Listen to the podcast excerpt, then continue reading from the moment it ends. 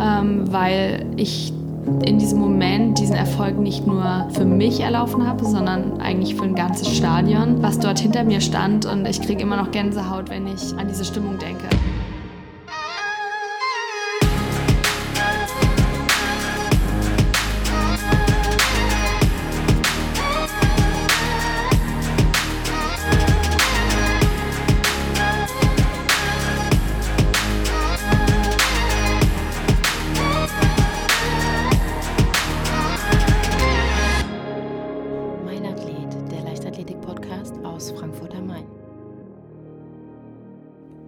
Herzlich willkommen zu einer neuen Folge von Mein Athlet. Mein heutiger Gast ist eine der erfolgreichsten und bekanntesten Athleten der vergangenen Jahre. Sie ist mehrfache deutsche Meisterin, zweifache Europameisterin, war WM-Dritte in Peking 2015 und hält mit einer Zeit von 9 Minuten 11 Sekunden 85 den deutschen Rekord über die 3000 Meter Hindernis. Herzlich willkommen, Gesa Krause. Dankeschön. Wie geht's dir, Gesa? Ja, ganz gut. Ich kann mich nicht beschweren. Ich bin gerade aus dem Wintertraining gekommen, in meine Hallensaison eingestiegen, ähm, es ist ein bisschen kalt in Deutschland derzeit, aber ich bin eher so ein Sommermensch. Aber ich fühle mich wohl und ähm, ja, bin froh, dass ich gesund bin, keine körperlichen Beschwerden habe. Das ist immer das Wichtigste. Wie bist du eigentlich zur Leichtathletik gekommen? Also meine Ursprünge liegen in Dillenburg in Mittelhessen. Dort bin ich geboren und aufgewachsen. Meine Eltern leben immer noch dort. Durch einen Schulkameraden bin ich damals mit acht Jahren zur Leichtathletik gekommen. Und ähm, habe dort eigentlich direkt meine Leidenschaft entdeckt. Ich habe vorher Touren gemacht und äh, Judo gemacht und ähm, da musste ich mich immer so ein bisschen zum Training quälen. Aber in der Leichtathletik war das anders. Ich habe mich jedes Mal auf das Training gefreut und ähm, habe dann auch relativ schnell gemerkt, dass der Mittelstreckenlauf, also dort speziell die 800 Meter Strecke, mir sehr, sehr liegt. Laufen, Springen, Werfen fand ich auch alles toll, aber ja, gerade die Mittelstrecke hat ähm, ja so ein bisschen ja die Leidenschaft äh, in mir entfacht und da war ich einfach gut. Da habe ich auch die ersten Wettkämpfe dann gleich ähm, gewonnen beziehungsweise vorne mitmischen können und dann habe ich nie wieder damit aufgehört. Was war der erste Verein, für den du gestartet bist? Der, der TV Dillenburg. Da bin ich bis zu meinem 16. Lebensjahr ähm, für gestartet und danach bin ich nach Frankfurt am Main gezogen, hier in Frankfurt aufs Sportinternat gegangen und ähm, ja, dann zur LG Eintracht Frankfurt gewechselt und vor einigen Jahren hat es mich dann nach äh, Rheinland-Pfalz gezogen und ich starte jetzt für den Silvesterlauf Trier e.V. Du bist ja mittlerweile die 3000 Meter Hindernisspezialistin in Deutschland. Was macht für dich den Reiz dieser Disziplin aus? Mit 16 Jahren habe ich die 15 Meter Hindernisdistanz das erste Mal ausprobiert. Vorher bin ich ein paar Mal die 15 Meter gelaufen und dann wurde mir ans Herz gelegt, ob ich nicht auch mal mich über diese Hindernisstrecke probieren möchte. Ich habe dann mich im Vorfeld zwei, dreimal am Wassergraben versucht. Das hat nicht von Anfang an einwandfrei geklappt, aber ich fand es sehr, sehr spannend und Hürdenlauf fand ich auch in jungen Jahren schon immer sehr cool. Ich war einfach nur zu langsam. Also ich war nie so der Sprinter-Typ, eher eben ähm, ja die Kleine, die aber sehr, sehr lange laufen konnte. Und ähm, da fand ich das dann ganz toll, dass man irgendwie ja diese Mittelstrecke und diese Leidenschaft zum Hürdenlauf miteinander verbinden konnte. So ein bisschen Talent für die Hürden habe ich auch mitgebracht. Und ähm, dann habe ich mich dort versucht, bin auch im gleichen Jahr, das war im Jahr 2008 deutsche Meisterin über die 15 Meter Hindernis geworden und die Strecke hat mir einfach sehr gefallen. Äh, ich habe immer gesagt, vorher habe ich immer die Runden gezählt und ähm, je länger die Distanz wurde, desto anstrengender war das und ähm, dann, als dann die Hindernisse im Weg standen, musste man sich irgendwie immer wieder neu konzentrieren. Und selbst jetzt laufe ich die 3000 Meter mit Hindernissen auch noch lieber als die 3000 Meter ohne. Und wie sieht da so dein Trainingsalltag aus? Wird auch speziell die Hindernisüberquerung trainiert? Die Hindernisüberquerung wird schon trainiert, meistens dann immer, wenn die Sommersaison naht. Also vor Mai laufe ich eigentlich nicht über die massiven Hindernisse, beziehungsweise auch relativ wenig Hürden. Ähm, Hürdengymnastik gehört zu meinem Warm-up dazu, eins, zweimal die Woche. Also einfach, dass man natürlich das nicht ganz verlernt im Winter. Aber ansonsten ist mein Training eigentlich ein reines Mittelstreckentraining, was natürlich ein bisschen kraftbetonter ist, als wenn man irgendwie nur die Mittel- oder die Langstrecke bestreitet, weil es doch sehr, sehr viel Kraft kostet. 35 Hindernisse während der 3000 Meter zu überwinden. Und ich muss aber eine bessere Läuferin werden, um auch eine bessere Hindernisläuferin zu werden, weil es ist einfach eine Mittelstrecke. Man muss die 3000 Meter ja trotzdem irgendwie zurücklegen und demnach, ja, ist das Mittelstreckentraining oder der Wille im, im, im Laufen besser zu werden schon auch immer im Fokus. Und jetzt auf die Rennen bezogen, hast du da bestimmte Taktiken, die du dir zurechtlegen kannst? Wie gestaltet sich das? Das ist eigentlich immer unterschiedlich von Rennen zu Rennen. Also je nachdem, was für Konkurrenz am Start ist, ändert sich natürlich auch die Taktik. Damit ist gemeint, wenn ich zum Beispiel in der Diamond League laufe, was ja, sage ich mal so, die Champions League der Leichtathletik ist, ja. äh, wo die Weltklasse am Start ist, wo Pacemaker dabei sind, da muss man sich ganz, ganz anders orientieren. Da gibt es einige Athletinnen, gerade aus Afrika, die ähm, ja viel, viel bessere Bestzeiten als ich haben und die dann natürlich auch ihre Bestzeiten schlagen wollen. Demnach richten sich die Pacemaker nach den schnellsten Läuferinnen im Feld und da wird oft ein sehr, sehr hohes Tempo von Anfang an angegangen so dass ich mich eigentlich eher daran orientieren muss. Da ist die Taktik eben am Anfang nicht zu überpacen, damit man auch noch über die letzten Hindernisse drüber kommt. Da muss ich dann einfach versuchen, dass ich ähm, meinen Rhythmus finde in diesem Rennen, dass ich aber auch versuche, mich an den schnelleren Athletinnen zu orientieren, möglichst versuche dran zu bleiben, um dann auch eine gute Zeit für mich zu erzielen. Ähm, dann gibt es Wettkämpfe, wo man zu den Favoriten gehört. Dann ähm, geht es natürlich darum, einen Sieg einzufahren und seine Stärken auszuspielen, sodass man ähm, dann ja auch schauen muss, was macht die Konkurrenz, wie muss ich mich im Rennen verhalten. Und ja, grundsätzlich ist es in der Mittelstrecke und auch im Hindernislauf so, dass ähm, Rennen auch immer noch auf der letzten Runde entschieden werden. Demnach sollte man immer ein paar Körner haben für die letzte Runde. Ähm, bei der EM in Berlin 2000 18 im letzten Jahr hat man gesehen, dass ähm, ja das Rennen sich dann auch doch erst am Wassergraben ja. ähm, entschieden hat und das sind natürlich so so Dinge, ähm, die man im Vorfeld im Kopf schon mal durchgeht. Aber äh, manche Dinge entwickeln sich auch einfach im Rennen. Also manche Taktiken können am Anfang perfekt sein und im Rennen ähm, geht alles daneben. Ich bin auch schon gestürzt, äh, dann ändert sich natürlich alles und das ist ähm, so dieses Renngefühl, was man mitbringt und was ähm, sich ja in jedem Wettkampf auch ein bisschen ändern kann. Du stichst aber auch insbesondere durch deine ja, mentale Stärke raus. Du bist sehr, sehr zielstrebig. Auf welchem Weg hast du diese Stärke erlangt? Hast du einen Mentalcoach? Machst du mentales Training oder ähm, wurde dir das einfach so auf, mit auf den Weg gegeben? Ja, ähm, ich habe keinen Mentalcoach und ähm, ich äh, habe auch schon oft darüber nachgedacht, ob das sinnvoll wäre, mit einem zusammenzuarbeiten. Aber ich bin eigentlich jemand, der Probleme offen anspricht und ähm, ich habe ein gutes Verhältnis zu meinem, zu meinem Coach. Also wenn es um sportliche Dinge geht, habe ich da immer jemanden, der ein offenes Ohr für mich hat, so dass wir auch Zweifel beseitigen können, die es durchaus bei mir auch gibt. Also ähm, man, man ist ja nicht irgendwie ja immer positiv oder immer von einem starken Selbstbewusstsein geprägt. Also man hat natürlich auch schwache Momente in diesem Sport, aber da ist einfach wichtig, dass man ein Umfeld hat, mit dem man darüber reden kann. Das ist eben bei sportlichen Dingen mein Trainer. Wenn es um Trainingsfragen geht, da ist er einfach der beste Ansprechpartner. Er hat mit seiner Frau Katrin Dörre-Heinig ähm, ja jemanden an der Seite gehabt, viele Jahre, ähm, in die Weltspitze betreut und ähm, hat natürlich auch viele Erfahrungen gemacht. Dann natürlich ist es einfach auch wichtig, dass man ein familiäres Umfeld hat, was einen stärkt und stützt. Mein Freund ist ein sehr, sehr rationaler Mensch, der mir auch immer hilft, wenn es irgendwie um Fragen geht, ähm, auf ja, seinen Rat ähm, bin ich auch immer, ähm, oder für seinen Rat bin ich immer sehr, sehr dankbar, äh, wenn man jemanden hat zu Hause, der einen kennt und der einem dann auch mal hilft, wenn man irgendwie nicht weiter weiß. Und natürlich auch meine Eltern, die mich eigentlich seit Anfang an begleitet haben, die zu vielen Wettkämpfen dabei sind. Und ähm, ja, wenn es dann um private Dinge geht, dann ähm, ruft man zu Hause an und das hilft mir schon ungemein. Aber ähm, persönlich habe ich in den letzten Jahren auch gemerkt, dass es nicht einfacher wird. Also mit jedem Jahr, was an sportlichen Erfolgen dazu kommt, wird der Anspruch höher und es wird, die Luft wird immer dünner. Es wird schwerer, ja. ähm, sich weiterzuentwickeln und, und das immer noch mal zu toppen. Ähm, ich habe gemerkt, dass es unheimlich viel hilft, ähm, ja, so, ein so ein bisschen ähm, Konzentrationsübungen oder Mentaltraining zu machen. Einfach, ähm, ich glaube, dass man den Kopf auch trainieren kann und ähm, das versuche ich auch nicht so regelmäßig natürlich wie mein Lauftraining, aber dass ich einfach auch versuche, bei der Sache zu bleiben. Also mir ist schon oft passiert, dass ich trainiert habe und währenddessen ans Kochen gedacht habe. Das geht bei einem Dauerlauf mal, aber bei einem Tempotraining sollte das nicht der Fall sein, dass man irgendwas anderes im Kopf hat. Und das ähm, ja versuche ich in der letzten Zeit, dass ich eben trainiere, bei der Sache zu bleiben oder meine Gedanken eben wieder auf das zu lenken, wenn ich merke, dass sie abdriften. Du bist ja direkt aus dem Trainingslager zurückgekommen letzte Woche oder diese Woche?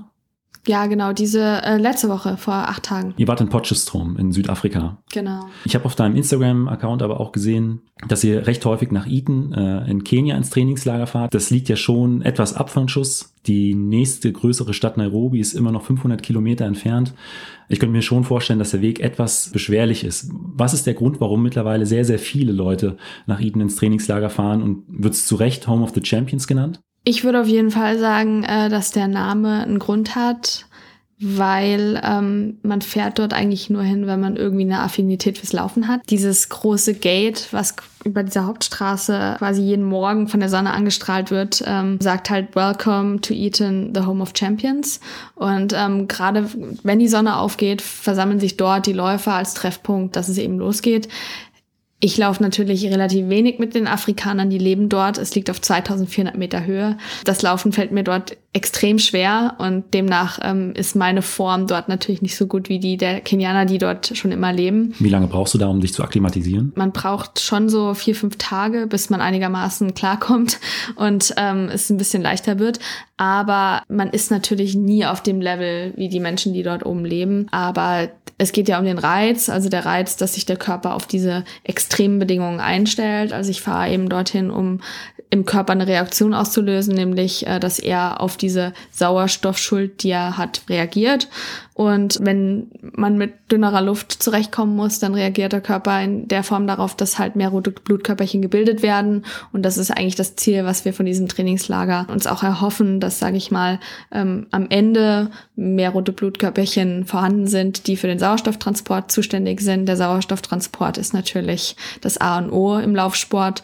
Und es ist aber auch neben, sage ich mal, diesen physiologischen Aspekt auch eine große mentale äh, Herausforderung. Man fährt wirklich in ein anderes Land, was sozial sehr, sehr gesellig ist. Also die Menschen sind unheimlich nett und aufgeschlossen, aber man hat natürlich auch Einblick, dass dort die Menschen einfach weniger haben als wir. Also es ist nicht so westlich, wie es halt hier in Europa ist. Ähm, die Infrastruktur ist nicht so gegeben. Wir haben ein tolles Hotel, aber das ist dort die Ausnahme. Also die meisten Menschen haben relativ wenig.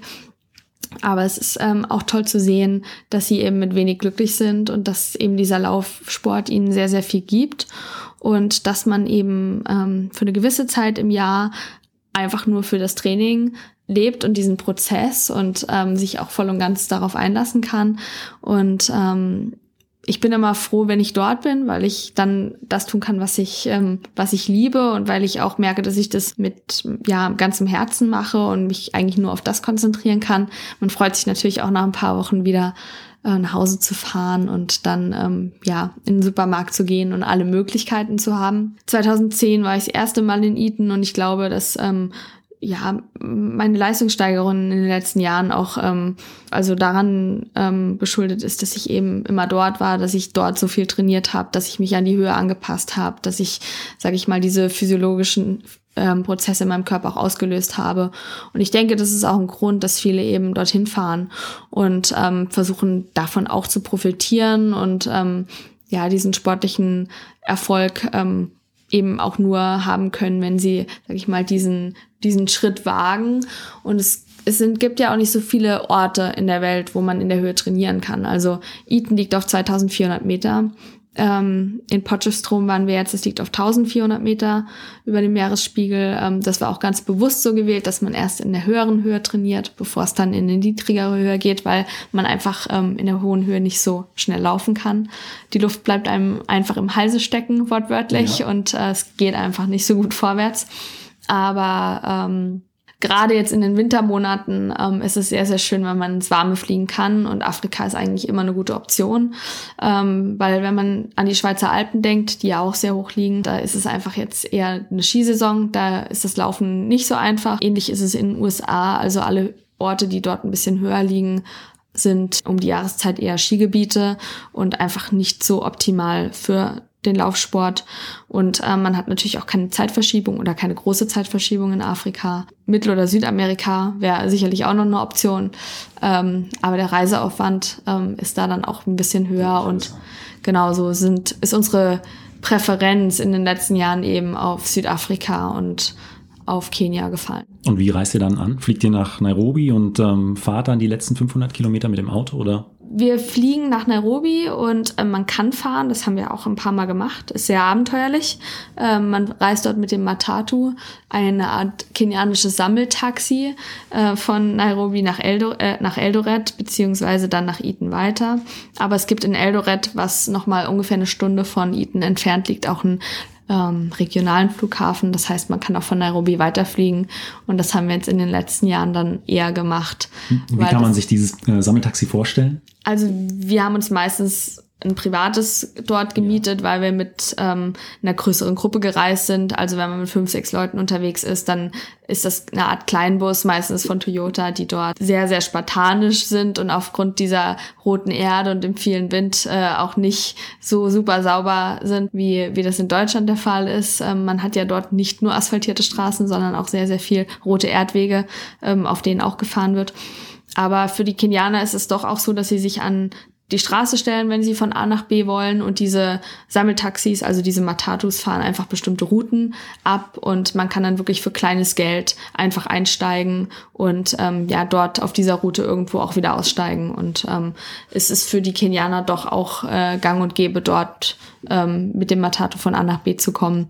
Aber man hat natürlich auch die Möglichkeit, privat, ähm, wenn man eine größere Gruppe ist oder auch alleine, sich dort ein Fahrrad zu mieten. Aber ihr habt euch jetzt dazu entschieden, dann das letzte Stück auch noch zu fliegen, weil es einfach Genau, also es ist eigentlich sehr entspannt. Man fliegt ungefähr 40 Minuten. Die Flüge sind jetzt nicht extrem teuer. Man muss dann zwar immer noch ein knappes Stündchen mit dem Auto fahren, aber ähm, es ist doch wesentlich entspannter, als wenn man noch mal sechs Stunden im Auto sitzt und äh, durch das ganze Land fahren muss nach so einem langen Flug. Ja, ein Großteil von deinem Alltag äh, verbringst du mit Sicherheit in den Laufschuhen, bist viel im Training, viel in Trainingslagern und, und auf Wettkämpfen. Aber was machst du eigentlich, wenn du mal ja, die Laufschuhe ausziehst und wirklich Freizeit hast? Ich muss sagen, in den letzten Jahren hat der Laufsport wirklich mein Leben eigentlich voll und ganz eingenommen und ähm, es ist manchmal schwer, wirklich abschalten zu können, weil man ja doch irgendwie der Herr des eigenen Geschehens ist und sich alles irgendwie um den Sport dreht. Aber ich habe das auch irgendwie angenommen, weil ähm, ja dieser Sport und diese Begeisterung für den Sport irgendwie zu meinem Alltag dazugehört. Ähm, so richtig abschalten kann ich eigentlich mit meinem Freund und meiner Familie, weil ähm, mein Freund kommt nicht aus dem Laufsport und auch meine Eltern ähm, haben natürlich eine gewisse Affinität mittlerweile für die Leichtathletik, weil ich sie so intensiv betreibe, aber selbst ähm, haben sie nie irgendwie Leichtathletik oder Laufsport betrieben. Und dann sind das natürlich doch so ähm, ja, ist immer ein Ruhepunkt, wenn ich nach Hause komme und weiß, man kann auch einfach mal über was anderes reden, weil ähm, das einfach nicht das Thema Nummer eins ist und das hilft mir einfach schon.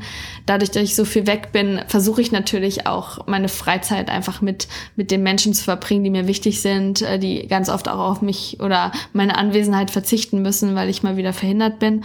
Und ähm, ich ähm, bin auch sehr, sehr reiselustig. Also ich verreise eigentlich unwahrscheinlich gerne. Ähm, auch ein Aspekt, den ich am Sport gut finde, dass ich halt viele Länder sehe, auch wenn ich jetzt natürlich nicht ähm, ja so viel Sightseeing äh, machen kann, wenn ich unterwegs bin. Aber ich finde, man lernt trotzdem viel über die Kultur und ähm, ja hat die Möglichkeit einfach viele Menschen zu treffen. Äh, wenn ich dann mal Urlaub hab, dann bin ich dann doch so, dass ich versuche trotzdem noch mal äh, zu verreisen, obwohl ich schon nicht so oft zu Hause bin.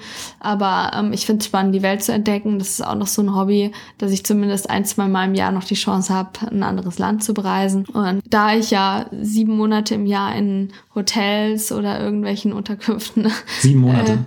Äh, unterwegs bin, ja, so circa. Also es ist wirklich lange. Ähm, also es sind ungefähr sechs Monate Trainingslager und einen Monat auf Wettkampfreisen, wo man halt an Abreise und die Wettkämpfe halt hat, ähm, dann hat man oft nicht die Möglichkeit, selbst zu kochen oder selbst ähm, ja mal so seinen Alltag zu gestalten. Und demnach ähm, ich koche eigentlich wirklich sehr gerne und äh, bin dann auch froh, wenn ich selbst die Möglichkeit habe, mal einkaufen zu gehen und mal so ein paar Rezepte auszuprobieren. Das ähm, gibt mir auch sehr, sehr viel, wenn ich da ist, einfach die Möglichkeit für habe, das ähm, mal zu machen. Und ähm, ansonsten ist man auch froh, einfach mal zu Hause zu sein und so diesen ganz normalen Alltag zu genießen. Und es bleibt wenig Zeit für so ein richtiges Hobby. Und ähm, ich war auch lange auf der Suche, dass ich irgendwie was finde, was ich nebenbei noch so machen kann. Habe ich eigentlich mittlerweile gar nicht mehr, weil man, wenn man so viel Begeisterung für eine Sache aufbringt, dann fällt es manchmal einfach schwer, ähm, für so eine andere Sache sich dann, wenn man eh schon erschöpft ist, irgendwie noch weiter so zu begeistern. Aber ähm, ja, die Zeit einfach mit, mit den Menschen zu verbringen, mit gutem Essen, guten Gesprächen, äh, das ist schon was, was ich dann sehr, sehr genieße, wenn ich mal nicht laufe. Quasi als Ausgleich. Ja, definitiv. Du hast ja wirklich ein breites läuferisches Talent. Im letzten Jahr bist du in Berlin eine neue persönliche Bestzeit von einer Stunde 12, 16 über die Halbmarathon-Distanz gelaufen. Könntest du dir vorstellen, in Zukunft komplett auf Straßenrennen umzusteigen? Das ist so eine, so eine witzige Diskussion, die wir schon seit vielen Jahren haben. Ähm, also grundsätzlich ähm, habe ich immer gesagt, nee, ich laufe niemals Marathon und äh, Straßenlauf finde ich auch blöd. Das hat sich so ein bisschen geändert, unter anderem auch mit dem Halbmarathon in Berlin.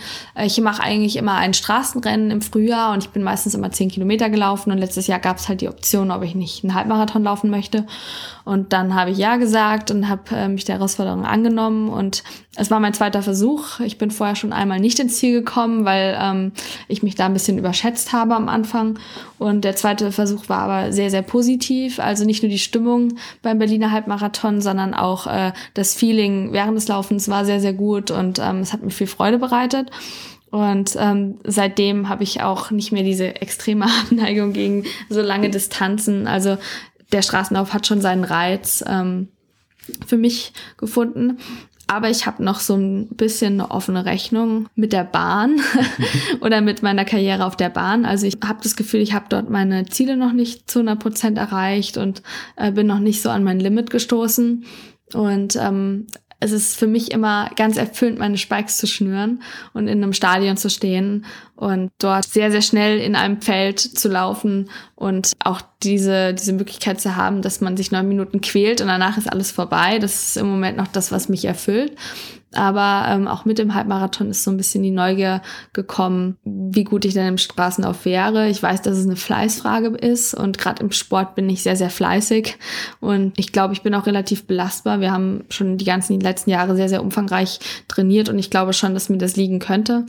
Aber ähm, ich sag mal so, ich möchte erst meine Ziele auf der Bahn verwirklichen, weil ich weiß, in den nächsten zwei, drei Jahren, wenn dann mal alles hinhaut, äh, kann ich da doch noch mal über mich hinauswachsen. Wenn das passiert ist, dann sage ich niemals nie. Also mal schauen, ob es mich vielleicht doch irgendwann mal zum Marathon treibt.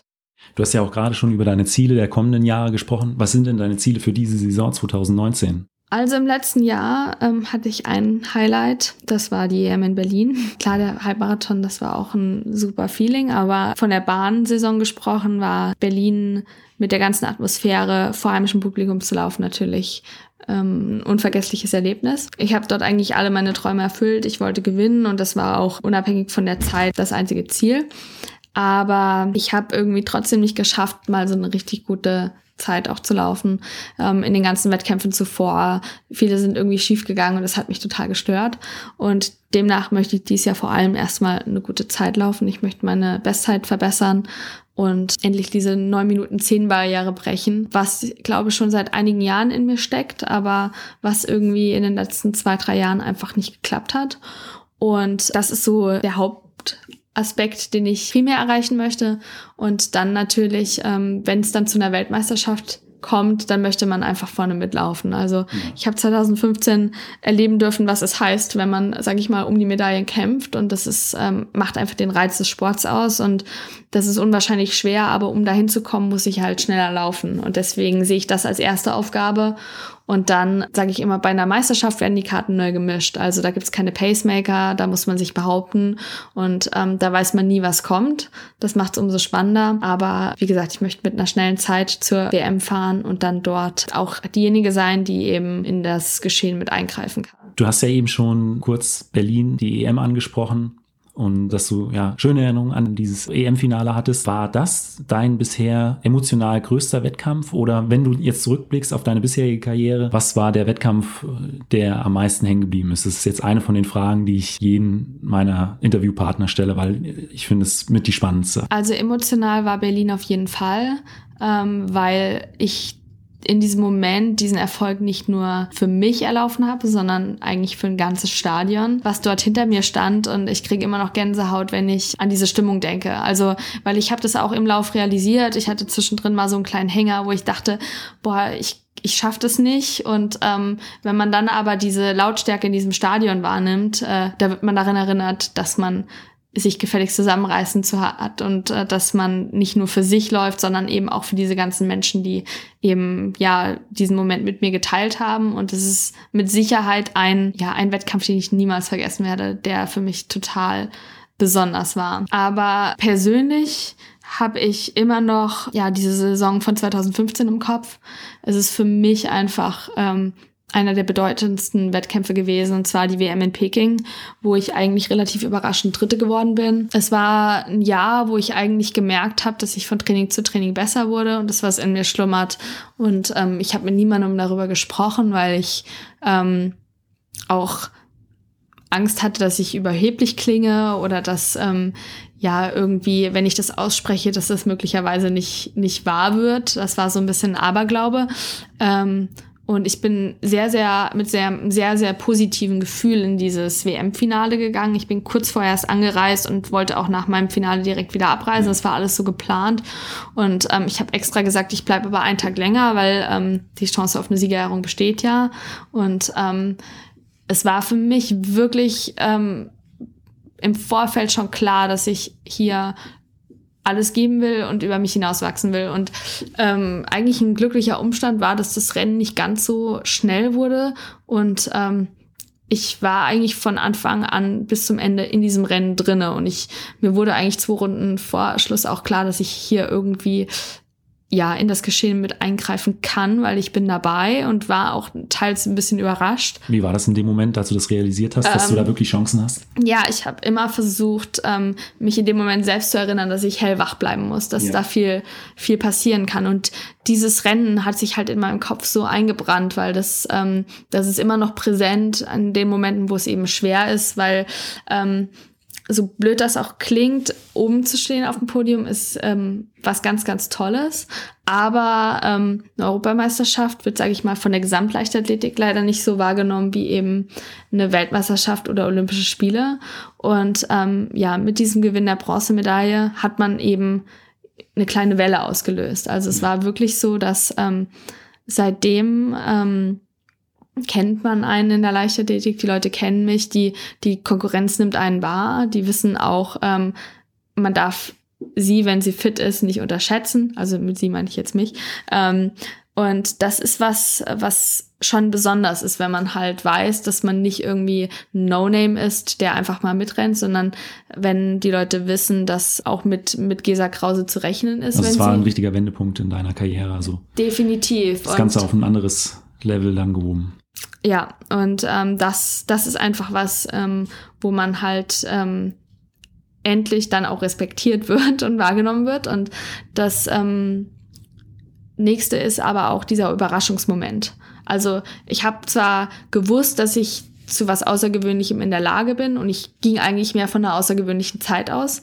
Am Ende war die Zeit gar nicht so außergewöhnlich, aber ich war Dritte bei einer Weltmeisterschaft und ähm, dieser Überraschungsmoment, der war halt ganz, ganz groß und umso größer war eben auch die Freude und und äh, dieses Gefühl und was man danach hatte und was eben auch ganz viele andere hatten, die eben das nicht äh, vorhergesehen haben. Und das ist was, was für mich einfach äh, ein einschneidendes Erlebnis war und was halt auch, glaube ich, nie wiederkommt, weil ähm, mittlerweile kennt man mich halt und man ist zweifache Europameisterin und das ähm, das zu toppen wird immer immer schwerer. Aber das war ein Wendepunkt in meiner Karriere und der ist für mich, auch wenn es so weit weg war, ähm, in Peking in China, ähm, ja für mich einfach ein, ein ganz, ganz bedeutender Moment. Und ähm, ich will den gar nicht unbedingt über, über andere sportliche Erfolge stellen, aber es war definitiv ein Schlüsselmoment in meiner Karriere. Und ähm, eigentlich hat da so ähm, alles angefangen. Und ähm, ja 2018 war toll. Und das jetzt zu krönen wird umso schwerer, aber ich freue mich einfach auf die Herausforderung. Was war denn bisher der Wettkampf, äh, der dir im Nachhinein am meisten zu schaffen gemacht hat? Also im ersten Moment ähm, war das natürlich der Sturz in, in London 2019. 17, weil ähm, ich mir sehr, sehr viel vorgenommen habe. Das war schon die WM, wo ich eigentlich ähm, wieder angreifen wollte. Aber ich habe eigentlich mit dem Rennen beim Easter, wo ich dann auch den deutschen Rekord aufgestellt habe, nur wenige Wochen später das alles irgendwie wieder gut gemacht.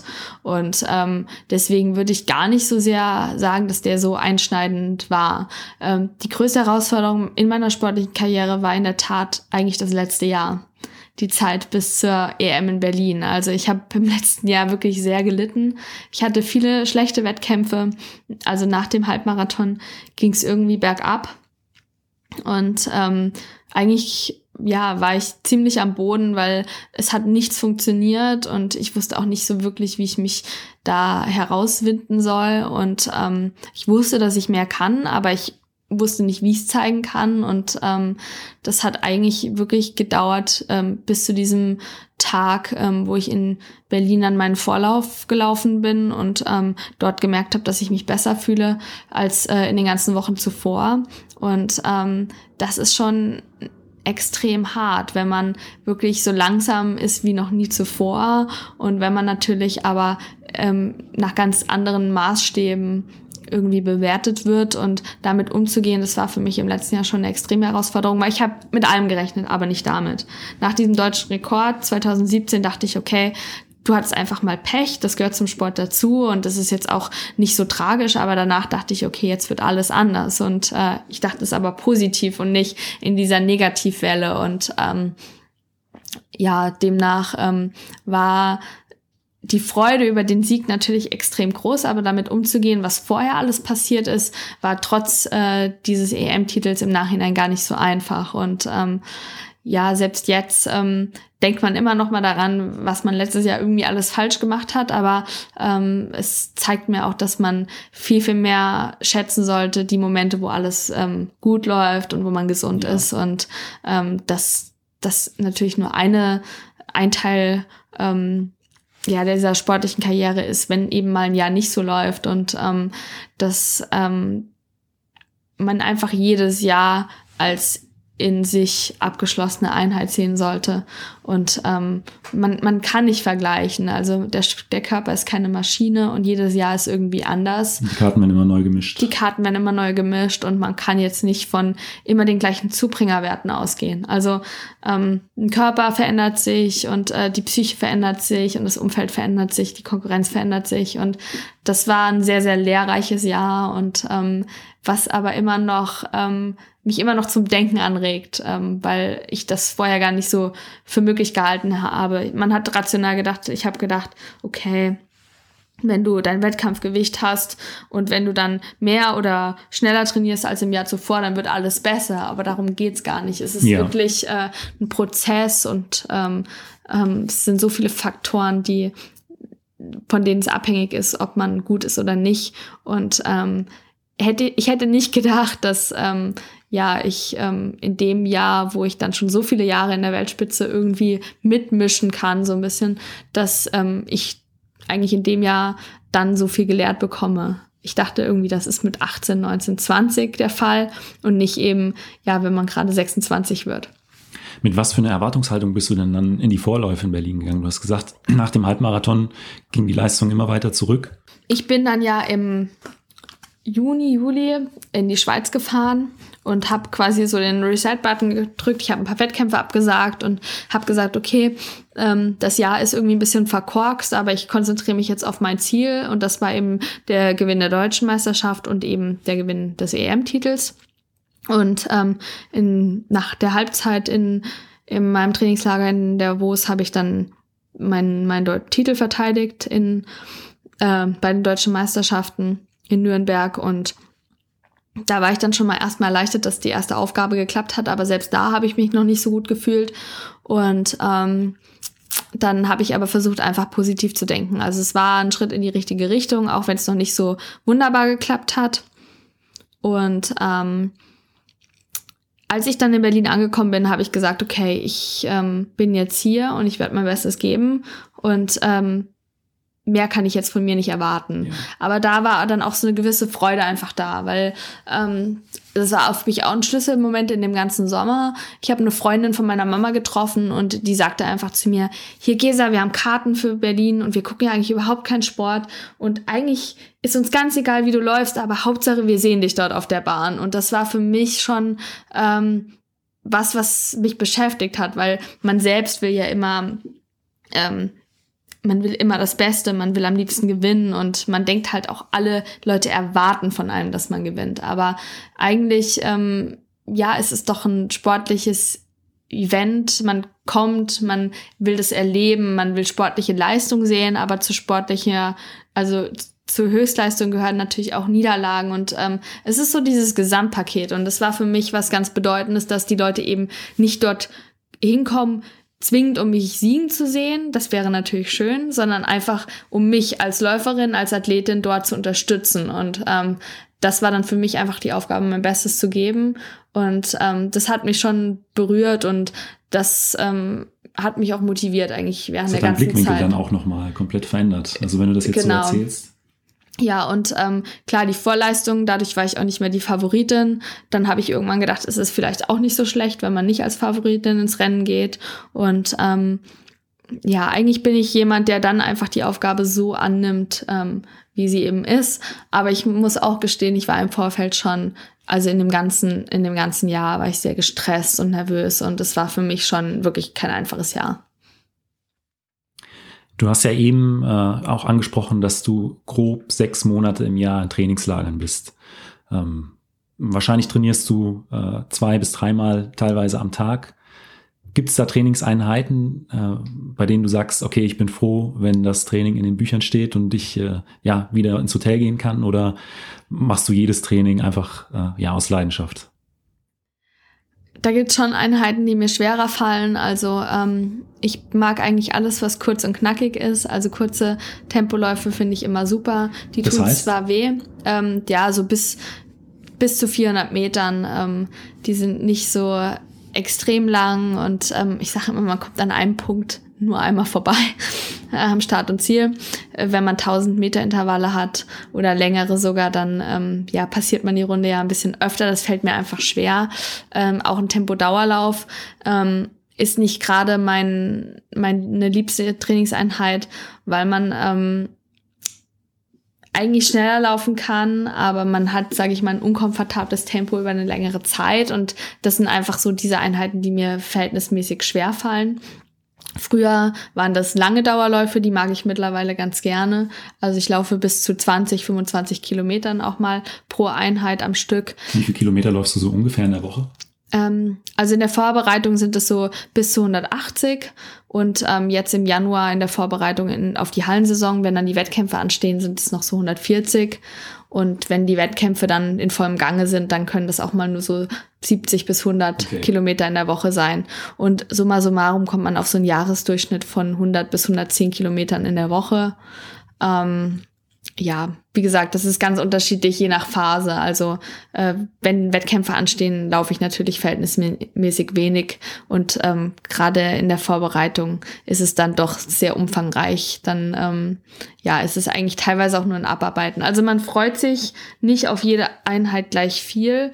Ähm, aber eigentlich bin ich jemand, der den Prozess mag und der auch weiß, dass jede Einheit irgendwie wichtig ist für das Gesamtpaket. Ja. Und ähm, es gibt natürlich Tage, wo man schon mal nicht so viel Lust hat, aber grundsätzlich bin ich eigentlich jemand, der mit, mit Freude zum Training geht und auch diese, ja, Einheiten, die nicht gerade so schön sind oder die auch mal wehtun, ähm, finde ich irgendwie auch toll, wenn ich sie absolviert habe. Und deswegen, man weiß einfach, man hat einen Reiz gesetzt. Genau, und deswegen freue ich mich eben auch auf die Dinge, die eher unkomfortabel sind. Ja.